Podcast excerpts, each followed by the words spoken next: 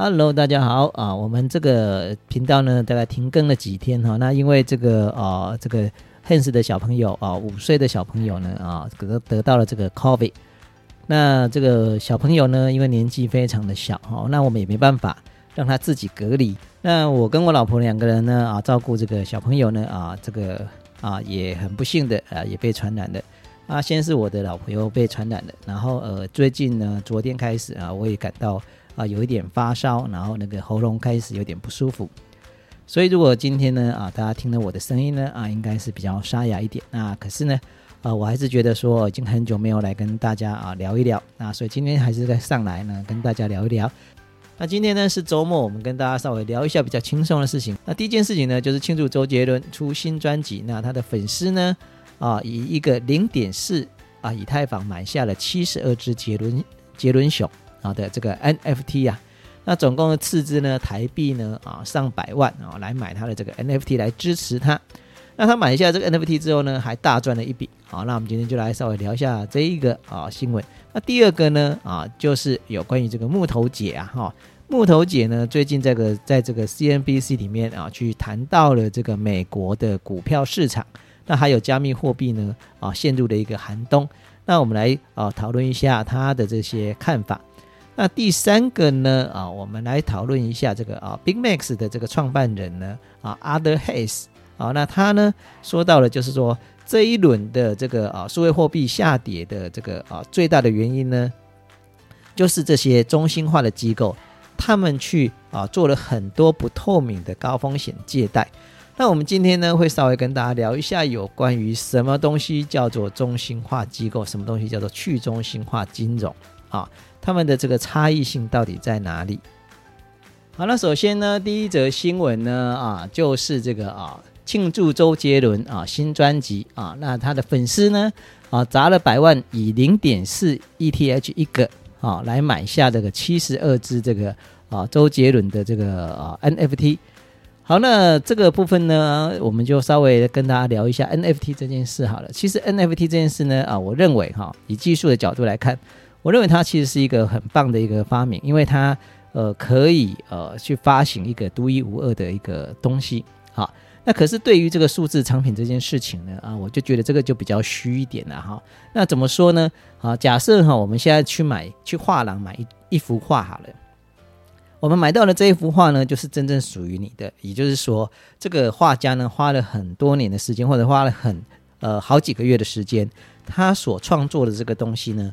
啊，就只有一件，那这一件呢，它就是真正属于你个人的啊，那你也可以收藏它。那数字藏品可不是这样子啊，数字藏品呢，呃，如果你看过这个 OpenSea 里面的这个合约呢，呃，其实数字藏品后面它的东西只是一堆 metadata，它连那张图片都不是哦，啊，也就是说你只有拥有这一个啊图片的这个权利啊，可是呢，你并没有那拥有那张图。那你拥有东西是什么呢？其实是一张合约啊。那所以呃，我觉得这个呃 NFT 的投资呢，呃，其实真的是一个比较投机的一个部分啊。那呃，如果啊真的有喜欢周杰伦的呢，啊去买这个啊，我觉得是呃这个是没有问题的啊。那因为啊这个周杰伦他也不会把他这个图撤掉嘛，对不对？所以基本上来讲啊，你。你买下它的这个 NFT 呢，你就拥有它这张图片呢，啊，那基本上是不会有太大问题的。那如果以投资的话呢，它用零点四个以太坊买进，然后用零点八个以太坊卖出，好，那盈利百分之百。呃，其实 NFT 它真的是一个非常大的风险哈。那尤其是数字产品啊，因为你只拥有了一个呃合约，你并没有拥有这张图。好，那我改天呢再来跟大家好好的细细的来说明这个啊 NFT 的这个合约的部分。好，那个东西比较技术，哦，那可能也比较少人听，可没关系。我们后面呢啊再来跟啊大家聊一聊这个相关的东西。那接下来我们来谈一下这个有趣的另外一个有趣的新闻啊，就是这个 Michael s a n i s h 呢啊，就是啊所谓这个灰度的啊 CEO 哈，那他呢。呃，在二十九号呢，啊，正式的去提告了这个 SEC 啊，那为什么呢？啊，因为大家都知道灰度呢，啊，在上一轮的这个啊牛市的时候啊，他们其实呃有一个非常热门的消息，就是呃灰度他在申请这个啊 ETF 的这个啊这个发行嘛，对不对？那 ETF 呢，就是指数型基金，那所以它必须要上到什么交易所里面。那他申请了非常多次哈，那一直都被驳回。那到二十九号呢，啊，这个 SEC 呢又正式的驳回了这个啊灰度基金的一个申请。那所以呢，这个啊，这个 Michael Michael Senish 呢啊，他就是气到了哈，他就那他就直接起诉了这个啊这个 SEC 啊。那他们说呢，这个这个灰度呢啊，他们啊根据这个啊 SEC 的这些啊保护投资者的这些啊这些法条呢。他们已经对于这个啊 ETF 呢啊进行了非常多的一个审查那可是呢啊这个 SEC 呢仍然继续的拒绝这个比特币的这个 ETF 啊进入到美国市场。那我觉得这个消息呢啊其实呃这个大家应该都知道嘛，其实现在以现在来讲，现在呃已经进入到一个熊市了嘛。啊，那基本上来讲，这个啊 ETF 啊有没有过呢？啊，其实大家已经没有那么的关心了。那如果即便是过了呢，顶多也才涨个几天，大概也就没戏唱了。啊，那呃，因为连美股都没搞头嘛，对不对？所以你觉得这个资金呢，有可能会进到这个啊比较这个风险比较高的一个市场吗？啊，那所以啊，其实我觉得这一个啊，这个这个 Michael s i n i s h 呢，他去控告这个 SEC 呢。啊，在现阶段这边来讲，哈，他只是啊要给他的这个投资人呢啊一个交代啊，因为毕竟这件事情呢，很多人都已经在等待这个啊 ETF 的一个上市计划嘛。啊，接下来呢，我们来谈一下这个木头姐在二十八号里面呢，她接受了 CNBC 的这个专访，她对于这个美国啊的这个啊加密货币跟美国经济啊陷入到一个寒冬的一个看法。那他认为说呢，啊，现在的这个部分呢，他今现在已经进入到一个经济衰退的一个呃过程中，而且这个衰退的程度呢，他是在他二四四五年的职啊的这个职业生涯里面，他从来没有见过这么大的一个库存激增。那也是因为这样子的库存激增呢，啊，也他也认为说啊，我们他们这个美国呢之后可能会面临到一个啊比较大的一个通缩问题。那什么东西是通缩呢？哦，通缩就是说啊，在这个物价上涨的时候啊，这是通货膨胀嘛，对不对？那物价上涨的时候呢，啊，大家如果啊今天赚的钱呢都是一样多的话呢，啊，那这时候呢就会面临到这个消费能力的一个降低。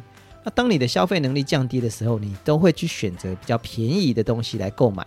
那这时候呢，啊，就会造成的这个啊通缩的一个问题，也就是说啊卖贵的东西啊卖不掉啊，大家呢。都去寻找这种有打折、有折扣的东西啊，才会进行购买。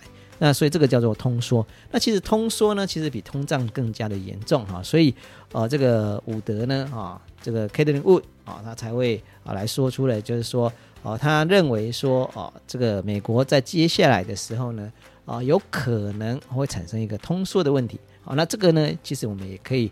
也需要去多多的这个注意。那当然，很多人可能会觉得说，这个方舟基金呢，最近已经跌成屎了哈。那根本呢，这个这个女股神已经跌下了神坛。那我觉得说啊，不管怎么样哈，这些啊这些经济的大佬们，他们在谈一些事情的时候啊，我们都哦应该要去了解一下。然后再，那接下来我们来看一下这一篇文章。这一篇文章的作者呢叫 Other Hayes。那 Arthur Hayes 呢？啊，他是谁哦？他是呃这个 Big Max 的创办人啊。那他这个这个他他是一个交易所的创办人。他这一篇文章就讲到了啊，就是说啊这一个啊这一轮啊这个呃数字货币的这个啊灾难呢，它是因为这个中心化的机构，他们使用了非常多的这个不透明的高风险借贷所造成的一个问题。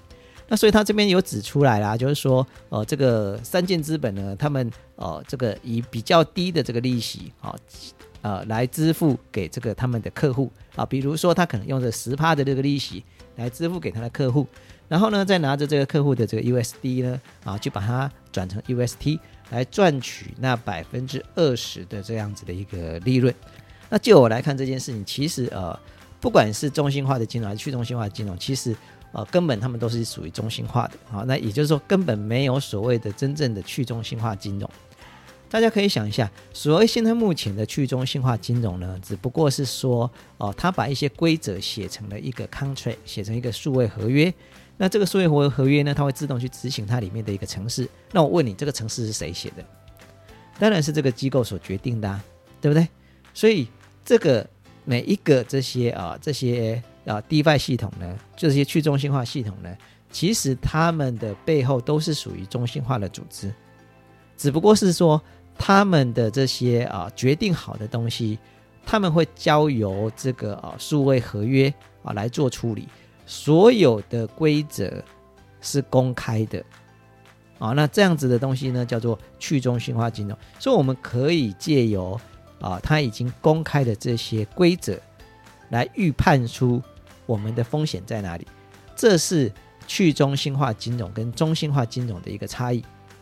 好，那所以呢，并不是说去中心化金融它就是一个分散型的组织，它就是真正的去中心化，并没有，它还是一个中心化的组织，只不过是说我们的这个规则，好，它定下来的规则是可以被检视的。好，那。